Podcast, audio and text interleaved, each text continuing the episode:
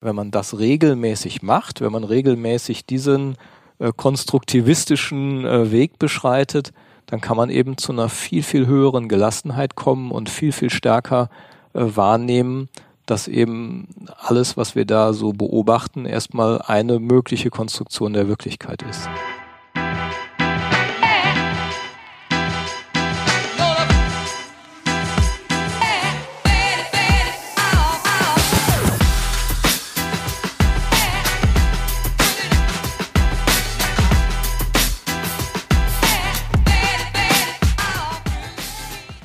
Herzlich willkommen zu einer neuen Folge von Anti-Intuitiv, der Podcast für systemisches Denken in der Wirtschaft. Wie, nein, fast wie immer begrüße ich in der Runde Holger Schlichting. Hallo, guten Morgen. Den David Agert. Hallo. Und wer jetzt Sehnsucht hat nach der Stimme vom Tobias, den muss ich leider enttäuschen. Der Tobias ist heute ausnahmsweise mal nicht dabei. Aber wer vielleicht denkt, naja, dass diese, diese Vierer-Herrenrunde doch mal im positiven Sinne aufgebrochen werden müsste, die, für den habe ich gute Nachrichten, denn wir haben heute als vierte Person die Nina Teller da. Hallo. Hallo, ich freue mich dabei zu sein. Sehr schön. Vielleicht stellst du dich kurz mal vor. Du arbeitest auch bei Praxisfeld, wie Holger und David. Was, was, was machst du? Wo kommst du her? Genau, ich äh, bin Seniorberaterin bei Praxisfeld und äh, ja, dachte auch, ein ähm, bisschen weiblicher Geist. ähm, tut der Runde gut oder auf jeden Fall schadet ihr nicht. Ich ähm, bin bei Praxisfeld seit 2018, ähm, davor mehrere Jahre in der Personalentwicklung intern tätig gewesen und ähm, ja hauptsächlich für den Bereich ähm, Großgruppenformate und Agilität und Innovation. Das mal so als ähm, kleiner Kurzüberblick über mein Tätigkeitsfeld. Super. Cool, vielen Dank. Also Tobias wird nicht böse sein, wenn wir sagen, es tut der Runde gut. Also das kann man Ich habe schon überlegt, ob ich antworte, doch, ich bin da. okay, gut. Nein, das müssen wir nicht. Und äh, wie gesagt, da ist der, der, der Tobias ganz offen. Unser heutiges Thema ist der Konstruktivismus. Haben wir uns ausgesucht. Und äh, wie immer möchte ich den Holger dann bitten, da mal eine kurze Einleitung in ein paar Sätzen drüber zu verlieren. Holger. Äh, ja. Das ist eine Herausforderung, würde okay, ich sagen. Eine kurze Einleitung in ein paar Sätzen. Ähm, genau, der Konstruktivismus ist im Prinzip eine Wissenstheorie, die sich damit beschäftigt, wie wir unsere Welt konstruieren, würde ich mal fast sagen. Und zwar äh, ausgehend von der Annahme, dass es tatsächlich keine beschreibbare, wahrnehmbare Welt as is gibt, also so, wie sie denn äh, tatsächlich vorhanden ist. Das wäre sozusagen der ontologische Ansatz, nämlich zu sagen, ich kann, äh, wenn ich doch nur genau genug untersuche, wenn ich die wissenschaftlichen Instrumente besitze oder äh, die die bestmöglichen Beobachtungsprinzipien oder äh, Beobachtungstools habe, dann kann ich äh, verstehen, wie die Welt wirklich ist.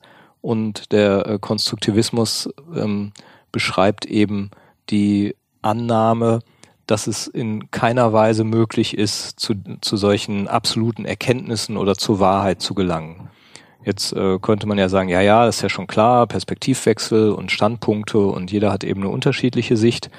Ähm, das ist der eine Teil davon und der Teil, der eben für viele Menschen tatsächlich anti-intuitiv ist, das ist der Punkt zu sagen, äh, ja, es sind nicht nur verschiedene Standpunkte auf eine, aber im Grunde genommen tatsächlich äh, äh, tatsächlich äh, ja vorhandene Wirklichkeit, sondern die Annahme, diese Wirklichkeit ist in keiner Weise erkennbar und erfahrbar. Und äh, wenn man sich das ein bisschen historisch anguckt, dann gibt es natürlich eine große Linie, die insbesondere auch durch die Kirche geprägt worden ist, zu sagen, doch, doch, äh, ne, es gibt genau eine Wirklichkeit und äh, die ist ähm, ja final so geschaffen von einem Schöpfer und äh, da gibt's gar nicht viel zu deuteln und da gibt's natürlich auch jemanden, der hat da die absolute ähm, äh, ja, Definitionshoheit und äh, da gibt's keinerlei Auslegungsvarianten. Das ist irgendwann im neunten Jahrhundert von einem schottischen Mönch schon mal ein bisschen in Frage gestellt worden, Johannes Scotius äh, Riogena. und äh, dann im Verlaufe von, von Vico und dann später von Berkeley, David Hume, Immanuel Kant nach und nach weiter ausgebaut worden, äh, eben tatsächlich zu diesen Vorläufern des Konstruktivismus. Und ähm, auch wenn die ein oder anderen Philosophen und äh, Denker sich mit diesen äh, Dingen beschäftigt haben, ist es trotzdem so, dass wir in unserer Alltagswelt eben durch unsere eigene Beobachtung erstmal nicht davon ausgehen, dass es tatsächlich unterschiedliche Wirklichkeiten gibt. Äh, ja, und das hat Folgen. das hat insofern Folgen, als wir äh, unsere Entscheidung natürlich auf unserer Annahme einer äh, fest beobachten, unveränderlichen Wirklichkeit eben auch aufbauen.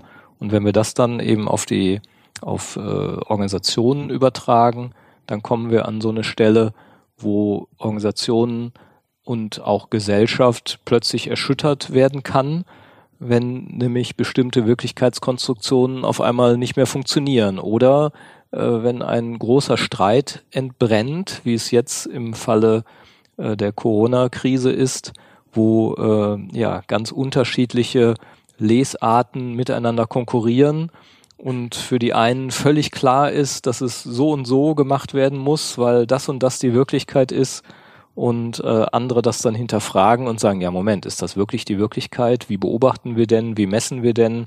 Äh, und dann kommen wir genau an die Stelle, wo wir anfangen zu erkennen, dass alles, was wir begrifflich beschreiben, immer nur eine äh, mögliche Konstruktion ist und immer nur durch unsere eigenen äh, ja, Sinneskanäle und Beobachtungsmöglichkeiten und Möglichkeiten, Begrifflichkeiten zu bilden, äh, determiniert ist. Ja, ja. das äh, mal so als kleiner Aufschlag. Mhm. Äh, ich finde, dass äh, genau das Schöne ist, du hast das angesprochen.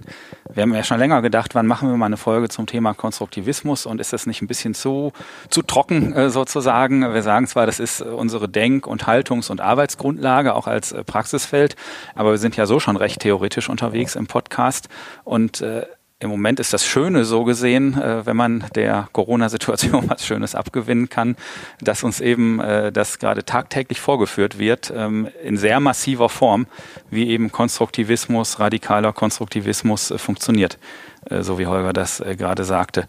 Also das ist ähm, selbst wenn man mal ähm, extremere Positionen weglässt, einfach nicht die Wahrheit und den richtigen Weg gibt, äh, den man jetzt, äh, wie man umgeht mit Lockerungen, wie man umgeht mit äh, Abstandsregelungen, mit allem, was gerade die Situation äh, mit sich bringt. Äh, jeder sieht halt sieht halt das, was er sieht und hat eben seine eigene Erkenntniswelt. Und da gibt es, wenn man eben dem radikalen Konstruktivismus folgt, einfach keine Überschneidung zu der Erkenntniswelt eines anderen Individuums. Und in der jeweiligen Erkenntniswelt ist eine Entscheidung, die jemand trifft, äh, zu begründen und zu rechtfertigen und zu akzeptieren, äh, so absurd sie vielleicht auch erscheint.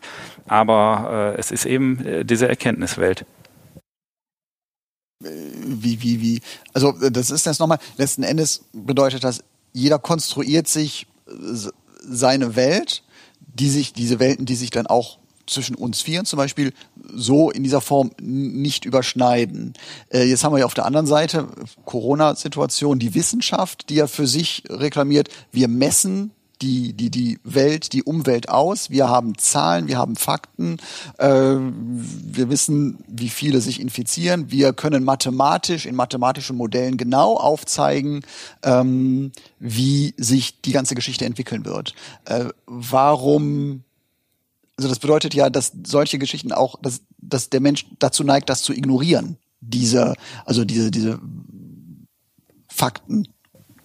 Naja, sie, ich würde sagen, die Fakten als solches ähm, ermöglichen ja keine eindeutige Entscheidung. So, das sagen ja auch zumindest manche Vertreter der Wissenschaft gerade sehr aktiv, dass sie nicht dazu da sind, Entscheidungen zu treffen, sondern ähm, Informationen zu schaffen, die eben abgewogen werden müssen, äh, die bewertet werden müssen und auf dessen Grundlage Entscheidungen dann äh, getroffen werden äh, können. Und ähm, das ist aber nie absolut richtig oder falsch. Und äh, wenn man jetzt verschiedene Erkenntnisse von Wissenschaftlern nebeneinander legt, kann man eben auch zu sehr unterschiedlichen Entscheidungen kommen. Und äh, das muss äh, abgewogen werden. Und die Wissenschaft sagt ja im Moment, das ist Zuständigkeit der Politik. Und äh, das ist ja jetzt kein äh, politischer Podcast sozusagen, aber ich finde, äh, um damit einen Umgang zu finden, würde ich einfach mal behaupten, ist äh, der Föderalismus, wie wir ihn in Deutschland erleben, ja erfunden worden. Und äh, auch das steht im Moment ja durchaus in der Kritik oder auch immer wieder, ähm, weil es eben manchmal Entscheidungen langsamer macht, weniger eindeutig.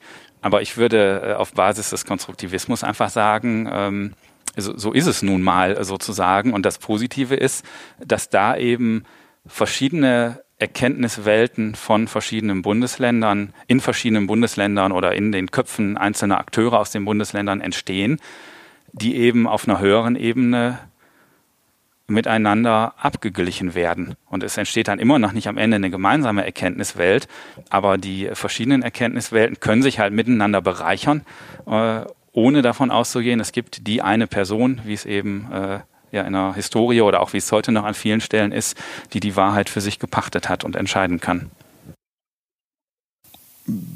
Was bedeutet das ähm, im, im, im, Unternehmen? Ich habe jetzt, als ich, ähm, weil jetzt, als du das erzählt hast, wir hatten eine Folge ähm, System und Umwelt hieß sie, glaube ich, äh, wo es ja auch darum ging, dass jeder so in seinem äh, sich, sich seine Umwelt so ein bisschen äh, äh gestaltet und sich mit seiner Umwelt umgibt. Also was das auch in einem Unternehmen halt schwer macht, ähm, die, die, die Menschen, also das alles unter einen Hut zu bekommen. Und äh, genau das ist ja eine ähnliche Geschichte, wo ich auch sage, naja, was mache ich als Unternehmer, wenn ich jetzt mal davon ausgehe, dass jeder sich seine, seine Realität so ein Stück weit selbst konstruiert und ähm, ich da eigentlich gar keinen Zugriff drauf habe.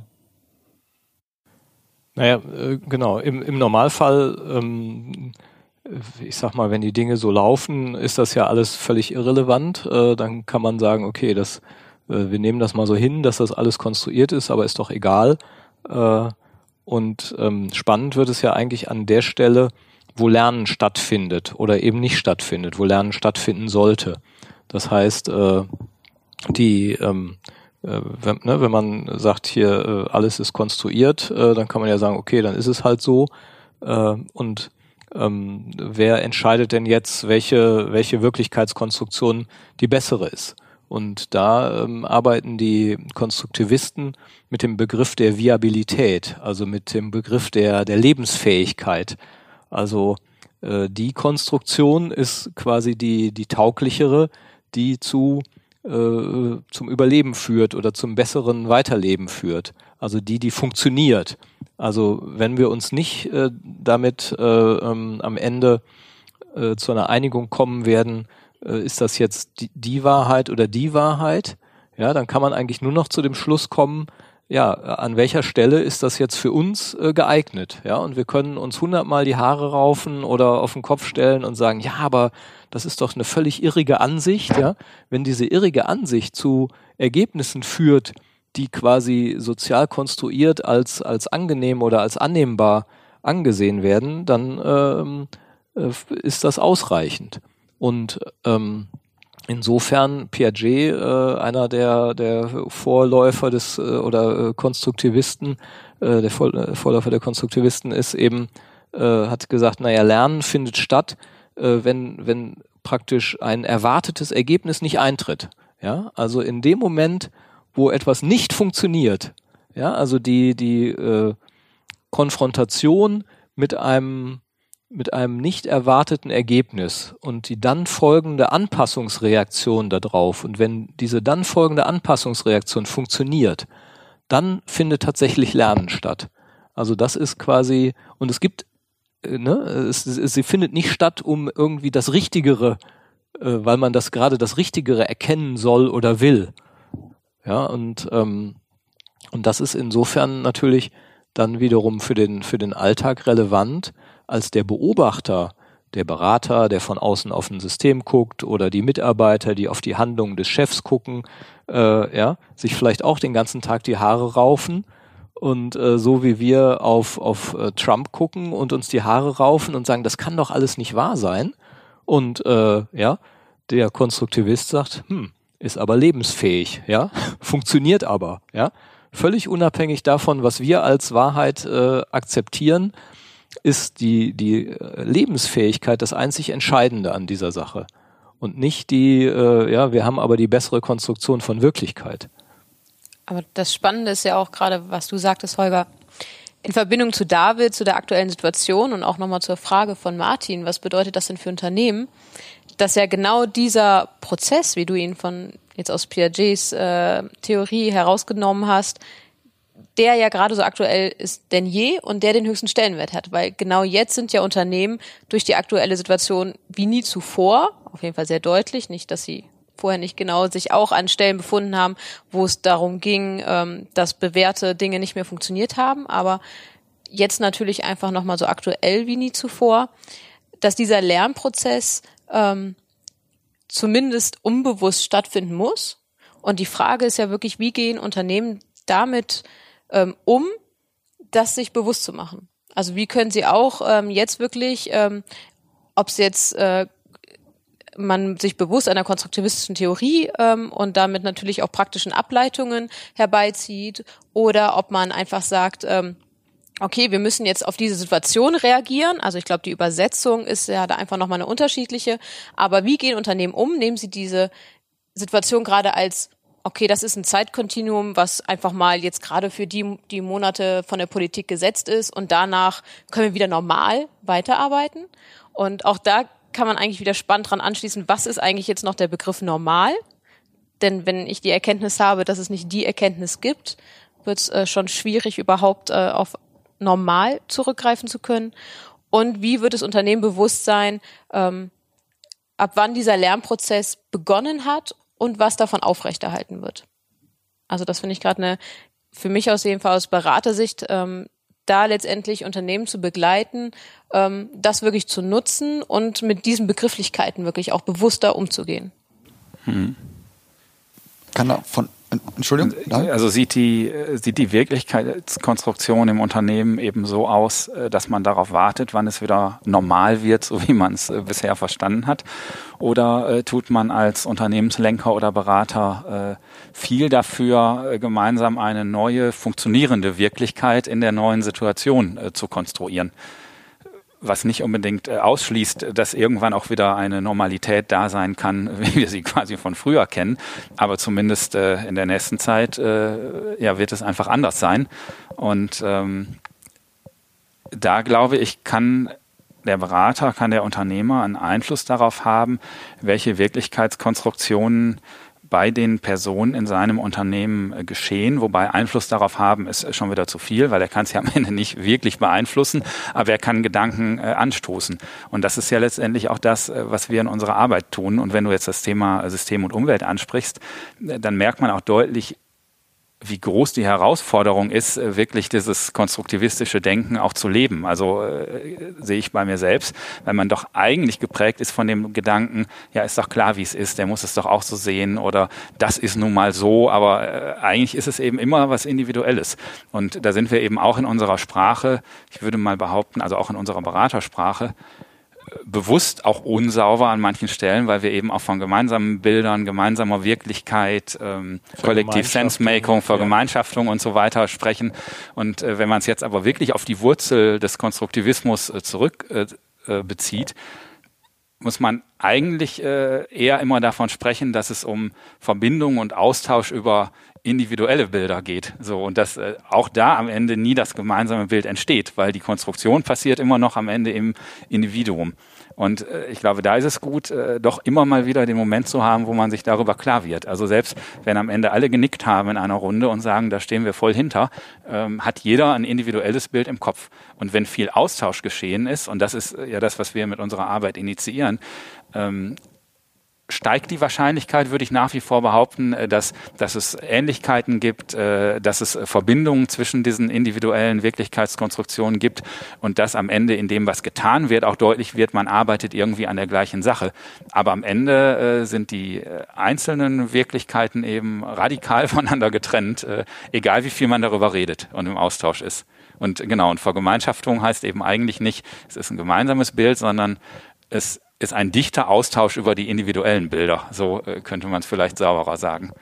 Und das System hat nicht die Umwelt geschaffen, sondern die Individuen im System haben sich ausgetauscht über ihre individuellen äh, Ansichten der Umwelt und auch Gemeinsamkeiten gefunden. Also das ist dann wiederum das Gemeinsame. Am Ende äh, sind es individuelle Bilder das ist vielleicht auch, also ich äh, merke es bei mir im Unternehmen, äh, gerade jetzt, genau, wo ähm, die individuellen ich versuche es mal so auszudrücken, die individuellen Konstruktionen von jedem Mitarbeiter natürlich auch in Frage gestellt werden. Es kommt auf einmal diese, diese wirklich tiefgreifende Veränderung, ähm, die ja auch äh, zu einer Erfahrung, zumindest zu einer Erfahrung führen wird, die auch die auch bleibt. Also ob jetzt diese, diese Corona-Geschichte geht oder nicht geht, was damit ist mal eine andere Geschichte. Aber diese Erfahrung darüber wird sich ja auch, also dadurch, das ist wahrscheinlich auch wieder ein weiterer Baustein in meiner persönlichen Konstruktion von jedem Mitarbeiter auch. Aber ich merke halt, und vielleicht ist das, was das du meinst, je mehr ich, je mehr wir reden, je mehr wir äh, in Verbindung bleiben und über das Unternehmen und darüber äh, reden, wie es, wie es weitergeht, desto ähm, größer ist halt auch der gemeinsame äh, Bezug letzten Endes. Und auch auf, auf, auf die Entfernung hin arbeitet jeder irgendwo an einem gleichen Ziel. Aber man merkt auch, und das ist natürlich jetzt in der Zeit schwer, ähm, wenn man mal zwei, drei Tage auslässt in der Kommunikation, vielleicht keine Videokonferenz macht, dann merkt man äh, schon auch so eine, so eine gewisse Unsicherheit, Nachfragen kommen viel häufiger. Aufs Große bezogen, ähm, wir sind jetzt, wir nehmen Ende April auf. Am Anfang hatte ich dann in dieser Corona-Situation eine sehr große Einvernehmlichkeit. Jetzt zum Beispiel in Deutschland, Regierung hat kommuniziert, viel kommuniziert, aus einer Richtung kommuniziert. Jetzt im, ähm, das ist ganz gut gelaufen, jetzt Ende April ist es eher so, dass die Leute auch so ein bisschen anfangen auszuscheren. Ich habe aber auf der anderen Seite auch die, den Eindruck, dass nicht mehr so gut und so durchgängig von der, von der, von den Akteuren kommuniziert wird und da wo sich dann vielleicht Konstruktionen auch wieder verselbstständigen und jeder aus seiner Konstruktion heraus auch dann unterschiedlich handelt. Kann man das so ja. ganz grob die ja. Situation beschreiben? Ja. Also es ist immer ein evolutionärer Prozess, der eben tatsächlich nie, ne, was im Umkehrschluss bedeutet, er besitzt keine Richtung sondern äh, es ist von, von Zufällen und von Vorläufern, Vorläuferkommunikation abhängig, in welche Richtung sich das äh, bewegt.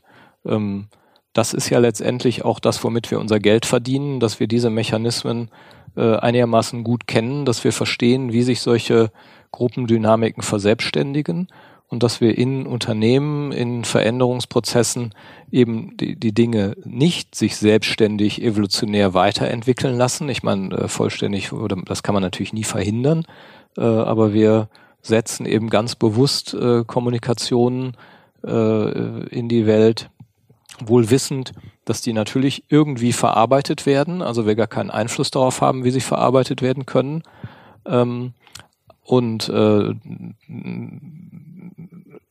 um das äh, trotzdem steuern zu können, muss man eben auf eine, eine sehr enge äh, Feedback-Kultur äh, und Feedback-Schleifen setzen. Also äh, wir wissen, so wie sich hier die Corona-Diskussion verselbstständigt äh, am 29.04.2020 äh, und jeden Tag neue Überraschungen bringt oder neue Meinungen, so ist das eben in einem Veränderungsprozess in einem Unternehmen auch.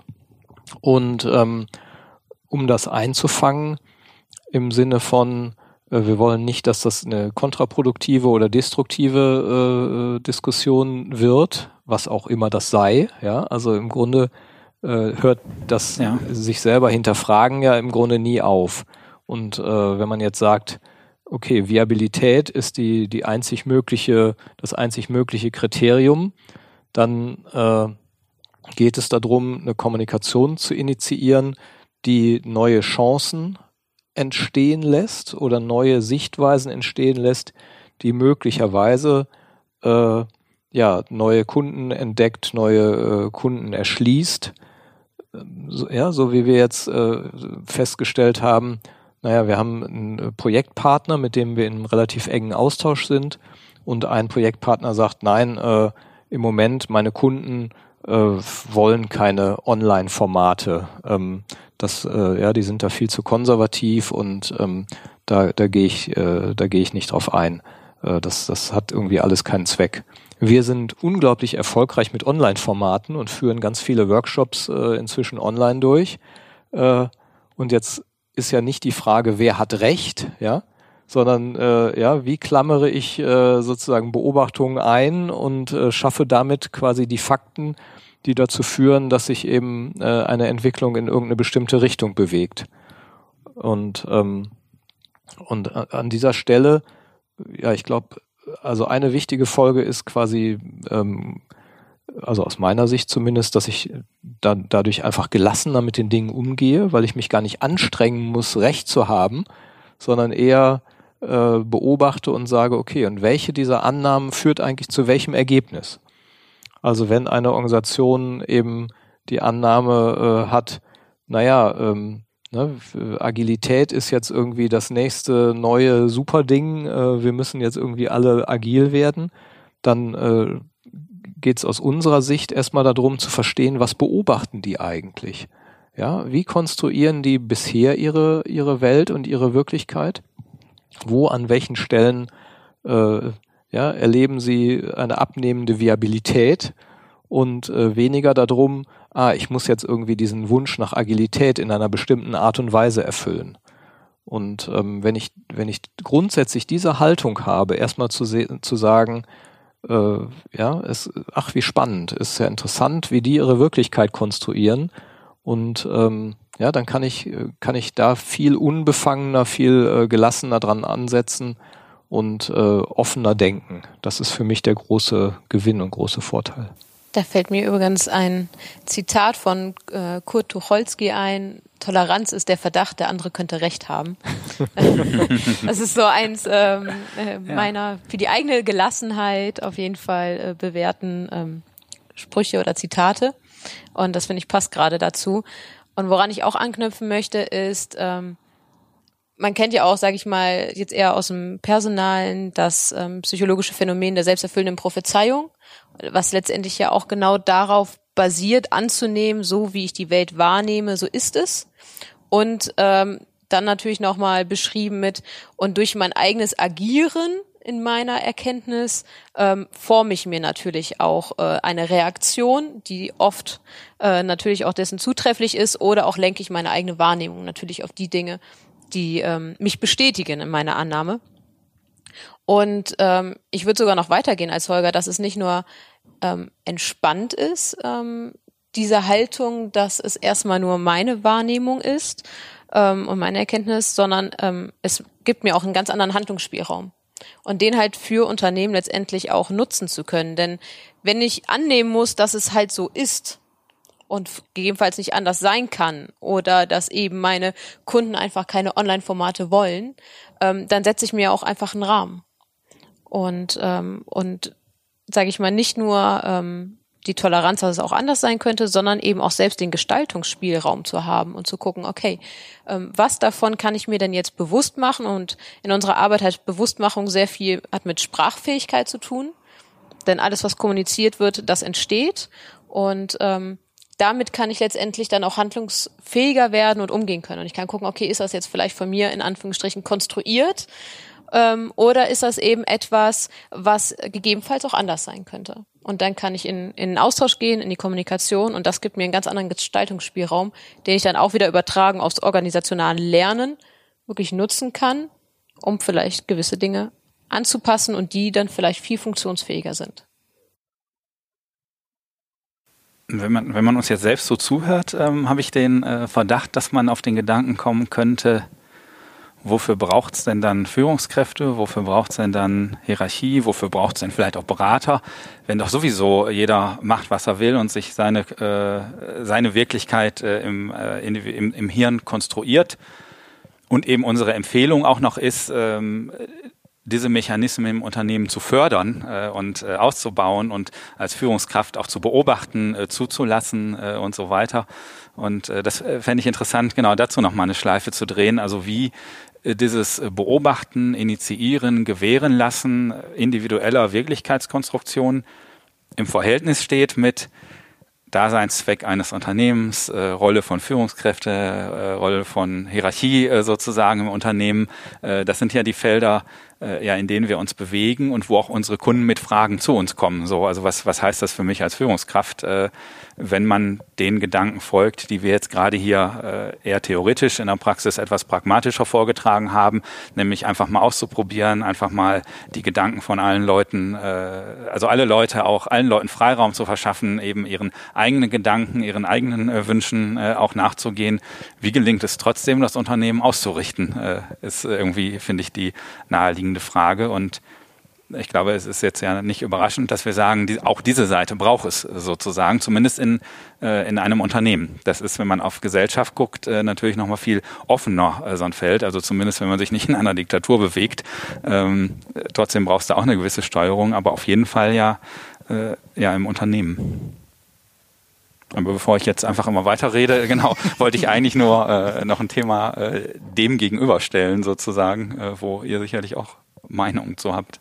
Ja, aus meiner Sicht ist ein Oszillieren. Also Unternehmen bestehen ja aus Entscheidungen und äh, wenn ich eine bestimmte ja, Identität konstruiere, äh, teils zufällig, teils emergent, teils äh, aber eben auch gezielt, im Sinne von, da wollen wir hin, das ist unsere Strategie, so wollen wir sein, äh, dann ist das natürlich eine Einengung der Möglichkeiten. Und äh, es, es gilt eben einerseits äh, als Führungskraft zu entscheiden, was davon halte ich jetzt irgendwie für sinnvoll und äh, ja, realistischerweise ist das ja häufig aufgrund der eigenen äh, Lebenserfahrung eher aus dem Bauch heraus, als äh, dass man wirklich sagen kann, na gut, wir haben zwar viel Geld für Marktforschung ausgegeben, aber am Ende des Tages äh, ja, entscheide ich ja doch, wie ich es will. Auf der einen Seite, äh, aber dann eben immer wieder abgelöst von Zeiten, wo man, wo man den Möglichkeitsraum wieder erweitert und äh, und eben nicht glaubt, ah ja, das ist jetzt, das ist jetzt aber wirklich alternativlos, ja, das, das kann jetzt eigentlich nur genau so sein, sondern eben in, in häufigen, äh, äh in einer ausreichend häufigen Frequenz eben auch äh, zulassen oder auch die Erkenntnis äh, wieder zulassen, dass das eben auch nur eine denkbare und mögliche Konstruktion ist. So. Also das, äh, dieses Oszillieren, äh, das äh, zeigt ja auch die quasi die Chancen und Risiken einer Spitzenstrategie. Also wir sagen, auf der einen Seite ist es gut, äh, die Leute um ein bestimmtes Thema zu ranken, da relativ spitz zu sein, aber es birgt eben die Gefahr, auch die Scheuklappen aufzuhaben äh, und eben das äh, nichts anderes mehr zu sehen. Und das äh, gerade in so Krisensituationen, wo sicherlich das Oszillieren deutlich in Richtung Erforschen von Möglichkeiten, Ausprobieren von Neuen, äh, ganz viel anstoßen äh, geht und es dann eben zum passenden Zeitpunkt äh, auch die Seite braucht. So, was heißt das jetzt für unsere äh, strategische Weiterentwicklung letztendlich im Unternehmen? Und ich glaube tatsächlich, dass es eben beides braucht, um auch die Organisation zusammenzuhalten aber eben mit der Haltung von den Leuten, die eher, ich sag mal, Strategie äh, vorgebend sind aufgrund ihrer Rolle im Unternehmen, äh, dass ich weiß, dass ich damit eben nicht die Wirklichkeitskonstruktion meiner Mitarbeiter wirklich beeinflussen kann. Aber ich schaffe denen eine Möglichkeit zu prüfen, wie hoch die Schnittmenge ist, äh, vielleicht zwischen dem, was ich artikuliere von meiner Wirklichkeitskonstruktion und dem, was der Mitarbeiter äh, hat. Und wenn der Mitarbeiter zu der Erkenntnis kommt, da gibt es eine hohe Schnittmenge und das ist ein Weg, den ich mitgehen will, dann ist er auch mit viel Motivation dabei. Und die Konsequenz, die andere Konsequenz ist vielleicht auch zu sagen, hier gibt es überhaupt keine Schnittmenge äh, zwischen der Wirklichkeitskonstruktion von Holger und von David und dann müssen wir gucken, was heißt das für unsere Zusammenarbeit sozusagen. Also ist jetzt nicht so, sonst setzen wir, glaube ich, nicht hier so im äh, Podcast, aber äh, die Haltung ist eben nicht, äh, ich kann das, was du in deinem Kopf konstruierst, jetzt als Chef beeinflussen. Aber ich, indem ich mich klar artikuliere, gebe ich dir auch eine Möglichkeit zu gucken, wie hoch ist da die Schnittmenge und äh, was ist dann unser gemeinsames Ding, an dem wir auch mit ausgerichteter Energie sozusagen gemeinsam arbeiten können. Mhm. Aber, also wir, wir haben ja auch auch in, in vergangenen Folgen häufig darüber gesprochen, also wie, wie, wie schwer sich äh, Verhalten verändern lässt, also Gewohnheiten. Wie ist das bei meiner Konstruktion? Ich habe den Eindruck, dass die schon sehr oder relativ äh, ähm, sehr, sehr äh, volatil ist, sage ich. Also sie, sie verändert sich ja nahezu minütlich in diesem Podcast verändert sich meine Konstruktion in irgendeiner Form. Also ich kann sie ein Stück weit, ich würde nicht sagen beeinflussen von außen, aber ich kann meinen kleinen Baustein zu einer Konstruktion von zu eurer Konstruktion hinzufügen ähm, und so natürlich auch Schnittmengen schaffen, auch in der Konstruktion, wenn ich das richtig verstanden habe. Also ich muss nicht, es gibt eine Schnittmenge, es gibt sie nicht, sondern ich kann halt durch Kommunikation, durch Austausch, durch entsprechende Formate, äh, die Corona-Situation, kann ich halt durch eine gute Kommunikation, kann ich Bauteile zu eurer Konstruktion halt hinzufügen und somit halt Schnittmengen schaffen. Ja, und äh, genau, und das ist äh, eben aus meiner Sicht auch Aufgabe von Führungskräfte, diese oder von Beratern, dafür sind wir ja da sozusagen, diesen Austausch äh, über die äh, individuellen Sichtweisen äh, zu initiieren, zu forcieren äh, und dem Raum zu geben. Aber da, das ist eine ganz spannende Stelle, weil die Aufgabe von Führungskräften ist es eigentlich, einen Konstruktionsprozess zuzulassen und zu initiieren. Genau. genau. Und eben nicht, ja, äh, zu sagen, wie es ist, äh, ähm, und, und dann zu sagen, ja, habe ich ja jetzt gesagt, wie es ist, und damit ist ja auch alles klar sondern eben zu verstehen, äh, auch wenn auch das wiederum eine Konstruktion ist, es ist unentrinnbar, aber ich behaupte jetzt trotzdem mal zu, äh, Drama, ja. ja zu verstehen, äh, dass dieser, dieser, Konst dieses, dieser Konstruktionsprozess von, von Wissen, äh, dass das ähm, ja, der Weg ist, wie es funktioniert, sage ich jetzt mal, ja. Also Wissen wird nicht übermittelt, Wissen ist nicht eine passive Einheit, die unabhängig von dem äh, Kommunizierenden oder von den Kommunizierenden existiert, sondern Wissen ist tatsächlich etwas, Wissen über Dinge, äh, gemeinsames Bild von, äh, ist tatsächlich etwas, was ständig und laufend äh, konstruiert wird und ständig und laufend erneuert wird. Und nicht äh, irgendwo abgelegt werden kann, und damit äh, eben fertig existiert. Selbst wenn ich es in ein Buch schreibe, ja, ähm, ist es nichts Abgelegtes, sondern auch das Lesen ist ja ein Kommunikationsprozess und gestaltet wieder Neues, ja. Und äh, wenn ich ein altes Buch lese, äh, fällt mir das ganz äh, stark auf, ja, weil das Wissen, was ich äh, vor drei Jahren dort aufgenommen habe, erschließt sich mir jetzt in einem völlig neuen Weg und äh, Zusammenhang. Das gilt ja selbst bei Weiterbildung, finde ich immer. Also ich, man kann zwei oder dreimal an der gleichen Weiterbildung teilnehmen, aber jedes Mal ist das Ergebnis ein völlig anderes, äh, finde ich. Äh, also und äh, ich erlebe oft das Denken von, nee, dieses Thema habe ich schon abgehakt, jetzt muss ich mal was mhm. anderes machen. Ja. Äh, für mich ist Weiterbildung eigentlich in einem höheren Maß äh, tatsächlich Anregung der eigenen Konstruktion als äh, Wissen abspeichern, was danach einfach so äh, fest irgendwo abgespeichert ist. Ja. Und ich wollte auch eben noch, ich glaube, das passt aber genauso jetzt noch an der gleichen Stelle, auch mal eine These einwerfen mit sowohl einem Fragezeichen als auch einem Ausrufezeichen ähm, und gern das auch nochmal weiter zur Diskussion geben. Ähm, Unternehmen gerade aufgrund der Situation, aber auch zukünftig, wenn wir mal annehmen, dass ähm, es eine stetig höhere Frequenz an Veränderung geben wird, sind erfolgreicher, die dieses oszillieren, ähm, wurde es ja genannt, und ähm, ich würde sagen, ich glaube, entscheiden können ist noch, auf, wenn man das jetzt mal als eine Seite betrachtet, ist noch eine Fähigkeit, die viele Unternehmen allein aus der Historie mitnehmen. Aber gerade wenn man mal als andere Seite die Konstruktionsprozesse initiieren, äh, aktivieren, fördern nimmt, ähm, These, eine, die vielleicht noch nicht alle Unternehmen so auch jetzt wieder in welcher Gänze es auch immer das braucht, ähm, haben. Und ähm, meine These wäre, Erfolg, Erfolg eines Unternehmens wird zukünftig dadurch bestimmt, inwieweit auch, wenn wir es nehmen, die andere Seite des Konstruktionsprozesse zu initiieren, ähm, gegeben ist. Das würde ich gern einfach als These noch in den Raum stellen und es nicht zu verwechseln mit, wir sind flexibel. Das ist auch noch etwas, was ich in der ähm, Praxis häufig erlebe, ähm, von wegen, dass das eine, also bewusst Konstruktionen ähm, sprachfähig zu machen, sich auszutauschen, ähm, über verschiedene Bilder zu kommunizieren, ähm, noch gleichgesetzt wird mit, ja, wir sind ja flexibel und können sehr schnell auf Dinge reagieren. Und damit auch nochmal ein bisschen eingeworfen der Begriff der Agilität. Ähm, das ist so etwas, was ich aus der Praxis als ähm, ja, einen kleinen Dschungel von Begrifflichkeiten sehe und auch was sehr schnell durcheinander geworfen wird. Und ähm, was ich hier gerne auch nochmal differenzieren würde, ähm, in Verbindung halt wirklich mit der These, was sind Fähigkeiten von Unternehmen, die zukünftig hilfreich und beziehungsweise erfolgreich machen. Mhm. Naja, Flexibilität ist ja ein kleiner Ausschnitt aus diesem ganzen, ganzen Reigen und äh, sicherlich äh, grundsätzlich nicht schlecht. Ähm, ist, äh, äh, ich kann natürlich flexibel sein, ohne meine, meine Wirklichkeitskonstruktion zu verändern.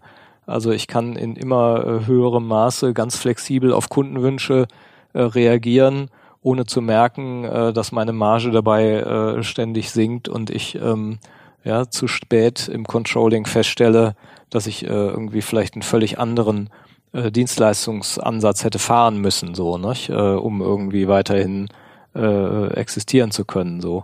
Also von daher ist, ist äh, Flexibilität für sich genommen weder gut noch schlecht, so wie eigentlich äh, alles für sich genommen erstmal weder gut noch schlecht ist. Und ähm, wenn man sagt, ja, äh, ja, zukünftig äh, gibt es denn Dinge, die man daraus ziehen kann oder lernen kann? Gibt es denn Erfolgsfaktoren? Äh, äh, warum ist denn jetzt dieses Thema Konstruktivismus überhaupt relevant?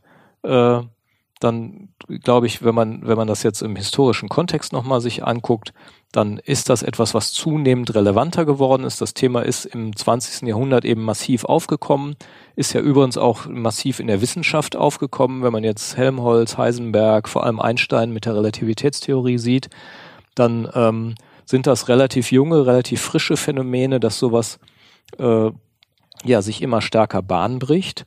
Und letztendlich geht es ja darum, äh, wie kann ich Komplexität bewältigen. Ähm, und solange meine, meine Welt irgendwie, ja, äh, für mich erstmal nicht kom komplex äh, ist oder ich irgendwie, ja, wenn ich meinen Kiosk betreibe und die Leute kommen und kaufen ihre Zigaretten, äh, dann, dann ist vielleicht einfach die Notwendigkeit, flexibel zu reagieren, äh, höchstens da drin, wie schnell bestelle ich Kaugummi mhm. nach oder nicht. Ja. Ähm, oder wenn man Aktionsradius sowieso äh, einen Durchmesser von zwei Kilometern ja. hat, weil es keine Autos gibt oder wie auch immer, also wenn man noch ein bisschen mehr in die Historie geht, genau. dann ist äh, Komplexität eben weniger vorhanden, sage so. ich mal. Ja. So, und, und wenn ich dann aber mit mit Wissen äh, hantiere und dort kommt es dann eben auch in den Bereich der Agilität, was ja nichts anderes ist als ein, ein Konzept, Kommunikation so zu organisieren, ähm, dass ich äh, in, in relativ schneller Folge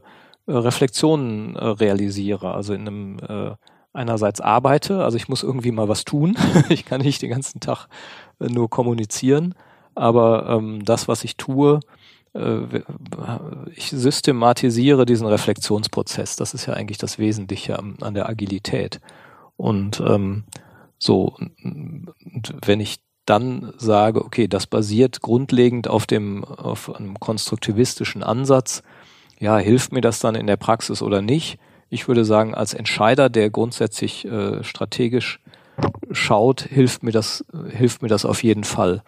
Ähm, wenn ich eben nicht diesen ontologischen Ansatz habe, ah ja, die Dinge sind irgendwie final beschreibbar, erkennbar, äh, man muss nur genug äh, Untersuchungsenergie auf irgendwas draufwerfen. Ich muss nur genug Umfragen machen. Ich muss nur genug wissenschaftliche Studien haben, um das äh, untersuchen zu können.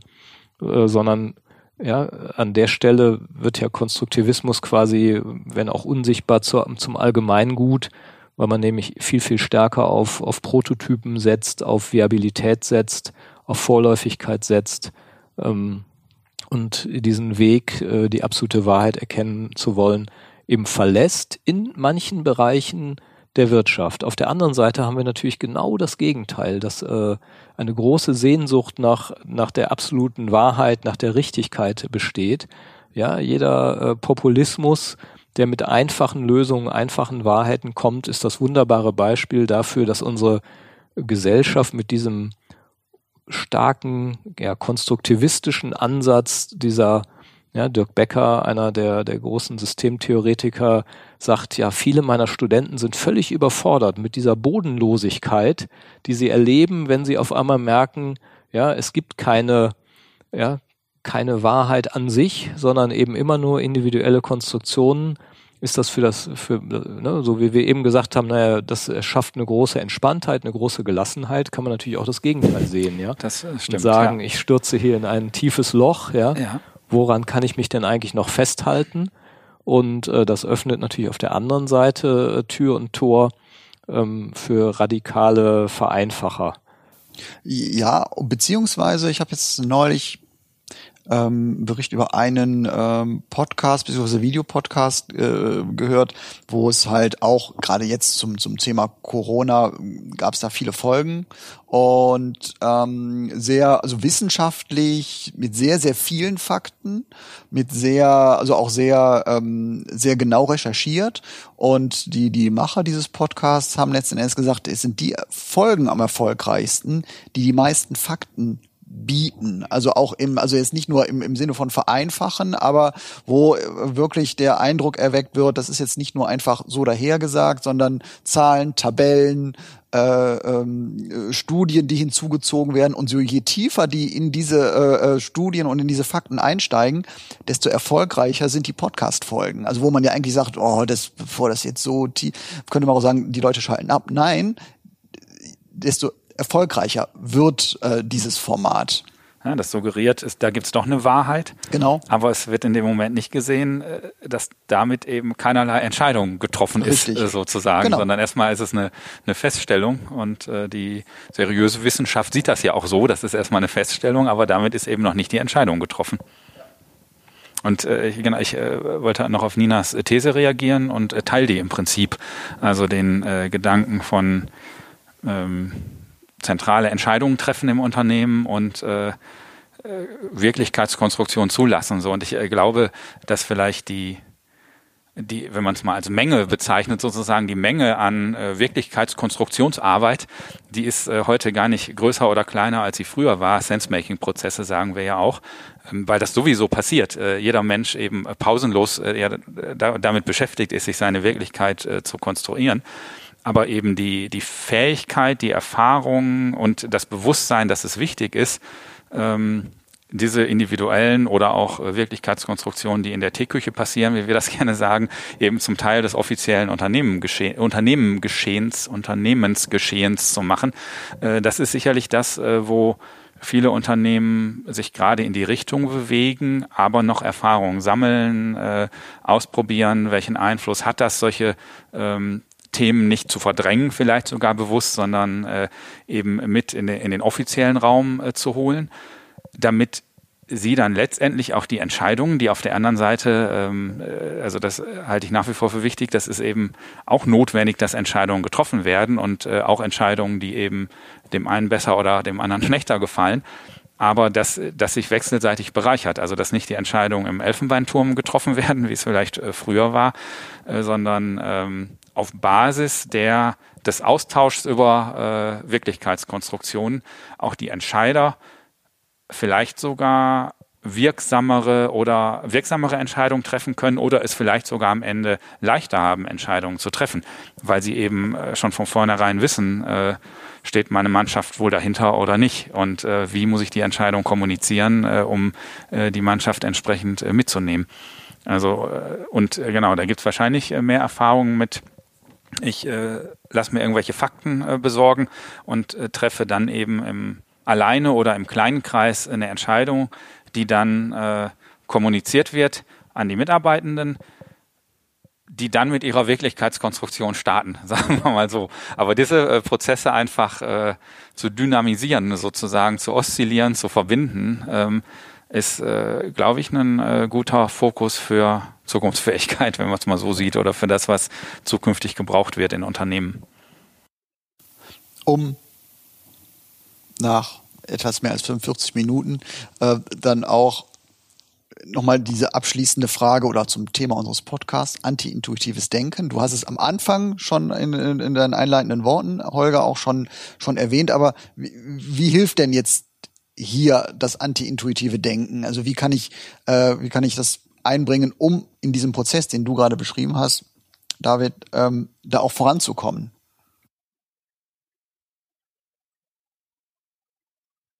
Anti-intuitives Denken. bin, bin ich angesprochen? Weil, ja, so, David, ich dachte, du genau, hast dich auf meinen ja, äh, ja. Prozess äh, bezogen.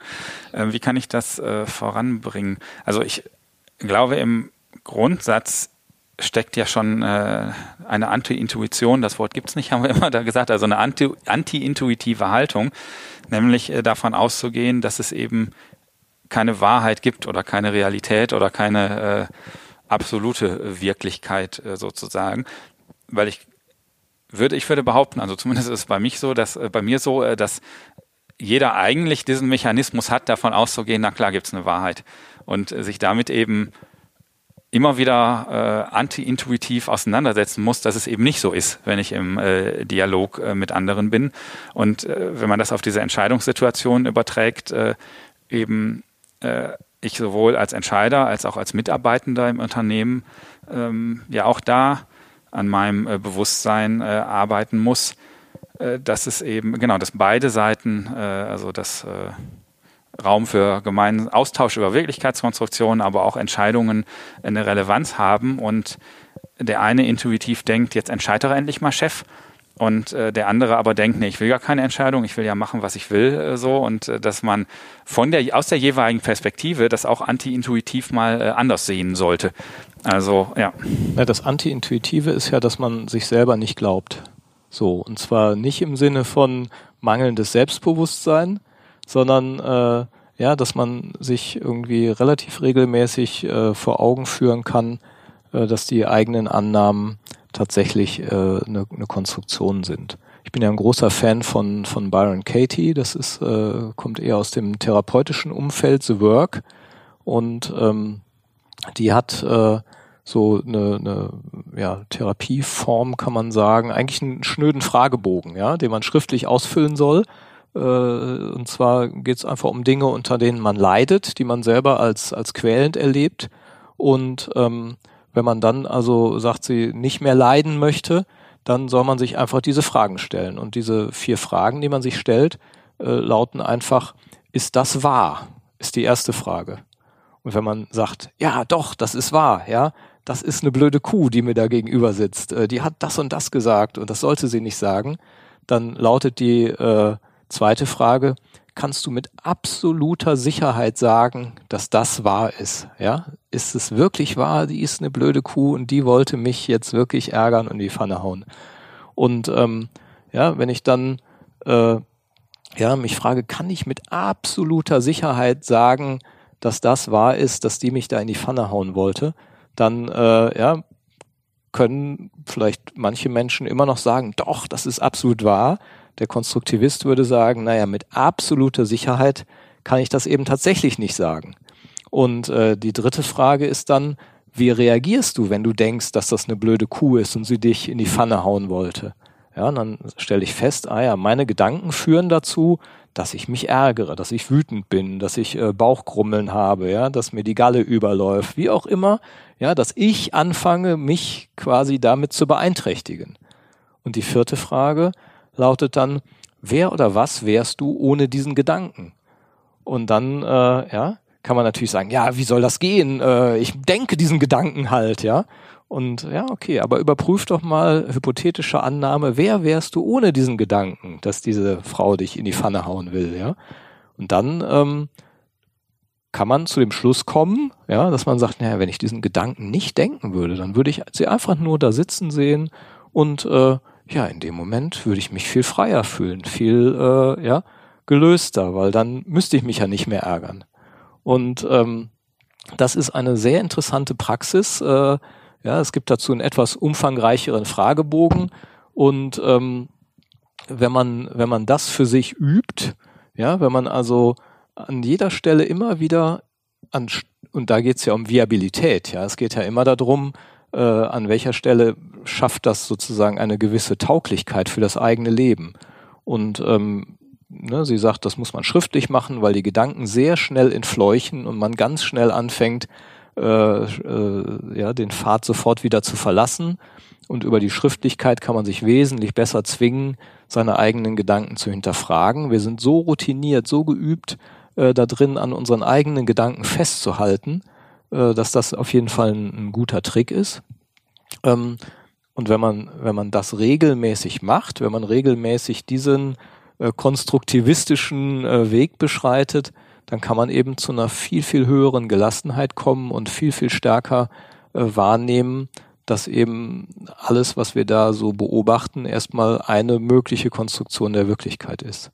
Das habe ich äh, auch mal in einem, einer Großgruppenveranstaltung äh, mit, mit äh, vielen Führungskräften, habe ich ähm, mal so ein, so ein Fragebogen äh, von Byron Katie austeilen lassen, wahnsinnigerweise wahrscheinlich. Äh, da war ich irgendwie vor ein paar Jahren gerade so begeistert äh, von dieser Methode, dass ich das äh, gemacht habe.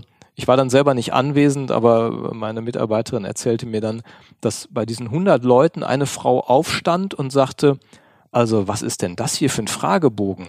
Ich kenne den Original-Fragebogen von Byron Katie und das hier ist auf jeden Fall nicht der richtige Fragebogen.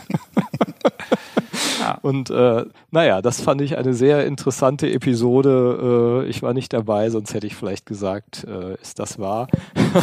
Aber genau, wie gesagt, es, es dient ja, ja, auch nicht als Waffe, sondern tatsächlich der Selbstüberprüfung ähm, der eigenen äh, ja, Wirklichkeitskonstruktion der ich habe das als Entkonstruktion seiner eigenen ja, Konstruktion, genau, der Dekonstruktion genau, der eigenen Konstruktion. Ja. Und lustiger war, es gibt Leute, die reagieren da sehr aggressiv drauf, obwohl sie sich ja selber diese Fragen stellen sollen und sagen, boah, wieso wird jetzt hier meine Emotion in Frage gestellt und so, äh, ja.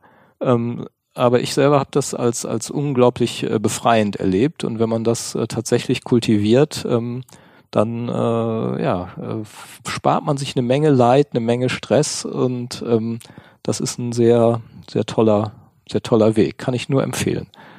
Ich glaube, das spricht ja auch darauf an, was Martin sagte, dass es nimmt ja auch erstmal den Boden unter den Füßen. Also und genauso ähm, wie man irgendwo wieder handlungsfähig sein will, wenn man ein, sich eingeschränkt fühlt, genauso möchte man ja auch etwas haben, zumindest an das man sich halten kann. Und ähm, Genau, und das als, als Balanceakt, sowohl personal, was, was, ist, was ist gesund für mich, ähm, eben genau, was ist äh, viabel, ähm, aber auch halt als Unternehmen. Und da will ich vielleicht auch nur noch mal abschließend die Perspektive einwerfen, Intuition oder intuitiv ähm, oder anti-intuitiv in dem Sinne hilft einer Organisation, indem sie halt zum Beispiel auch annimmt, dass eben Wissen nicht einfach übergeben werden kann, äh, in dem Sinne vermittelt werden kann. Ich kann etwas sagen und dann wissen das meine Mitarbeiter schon. Ich kann nicht eine Strategie, ein Strategiebild, ein Zielbild mitgeben und dann ist allen klar, wo es hingeht. Ähm, sondern ich muss da vor allen Dingen auch ähm, schauen, was anti-intuitiv, ähm, was passiert, wenn ich genau diese Kommunikation ähm, starte, wenn ich sie eingehe, was ähm, für Konstruktionen ähm, werden dabei eben, welche entstehen bei den Mitarbeitern in der Organisation und halt vor allen Dingen halt auch, ähm, welche entstehen auch auf welchen bestehenden Mustern. Hm. Also das ist ja auch, es ist ja nicht nur äh, in einer Organisation, dass eine Person einfach für sich entscheidet, was sie sich jetzt darunter vorstellt, sondern auch sie ist Teil eines Systems, und zwar des Unternehmens, der Organisation und ist einfach von organisationalen Mustern beeinflusst. Und ähm, guter Verweis auf Folge mit dem Titel habe ich gerade vergessen. Ja, wenn man mal runter scrollt in unserer äh, genau. Podcast-Folge, wird man genau das äh, finden. Äh, ja. Das dockt da gut an. Und ja. das nimmt vielleicht auch nochmal Führungskräften, Management, äh, die Ohnmacht, oh Gott, ich kann mich doch jetzt nicht mit jedem Einzelnen austauschen und äh, dafür sorgen, dass er jetzt das gleiche Bild hat. Nein, aber ich kann halt die organisationalen Muster dafür nutzen und einfach die hinterfragen, was für Bilder und für wahrscheinlichere Konstruktionen schaffen die mhm. und welche eben nicht. Mir fällt die Folge auch nicht ein. Ich pack sie in die Show Notes. Also da nochmal, wo da nochmal. Ich meine, wobei, äh, ja, das ist das Tolle an dem, an dem Podcast, finde ich aktuell. Es bezieht sich immer mehr aufeinander. Ja? Also wenn man jetzt vor allem auch immer, auch vielleicht der ein oder andere Hörer alle Folgen gehört hat, ich glaube, es, es ergibt sich ein, ein wunderbares äh, Puzzlebild und auch diese Folge hat wieder äh, äh, sehr gut dazu beigetragen. Und wenn man jetzt alle anderen Folgen nochmal hört, tritt So. vielleicht das vorhin beschriebene Phänomen ein. Man hört plötzlich was ganz anderes. Ganz was das anderes, als kleine ganz genau. Motivation. Ganz äh, genau. Ja, ja. Also wenn das ein Telekolleg wäre, hätte man auch mit, äh, mit Konstruktivismus äh, beginnen können, weil natürlich der Konstruktivismus die Grundlage des, des systemisch, das Fundament Das- des systemischen Denkens ist.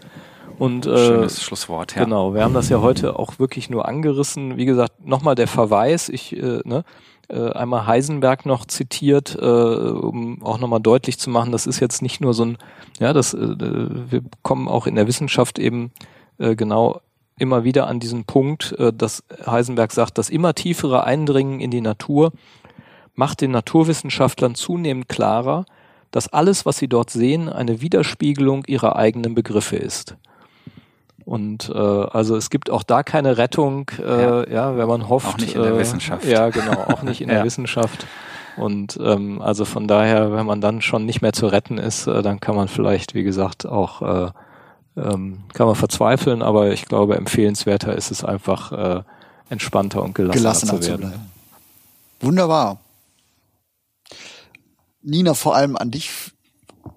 Vielen Dank für, dass du das erste Mal dabei warst. Hat super viel Spaß gemacht. Gerne, ebenso. Hoffe. Wird- wird äh, noch wir, mal wir hoffen, wir hoffen, wir können das nochmal, also ich fände es cool, wenn wir das äh, in verschiedenen Konstellationen vielleicht auch mal wiederholen können. Also das, das war, fand ich sehr gut. Auch vielen Dank an euch beide. Jochen, Jochen, Holger, David, Entschuldigung. Wie, wie, wie, Ja, ja. Jochen und Ist Peter. Holger wahr? Danke, nein, wahr, dass Ja, genau. Das genau. Wir wissen. Martins Genau, Wirklichkeitskonstruktion. meine Wirklichkeit hat sich gerade durch eine kleine ein E-Mail Jochen. nämlich, die ich jetzt hier gerade empfing, hat sich da meine Konstruktion verschoben. So, nein, Holger und David, vielen Dank auch an euch. Ja, gerne, Ähm, für Spaß. unsere Zuhörer wie immer gleich noch fünf Minuten Wupperrauschen, um über das Gehörte ein bisschen nachdenken zu können. Und ähm, ich freue mich auf die nächste Folge. Bis dahin. Ebenso. Bis, Bis dahin. dann. Ciao, ciao.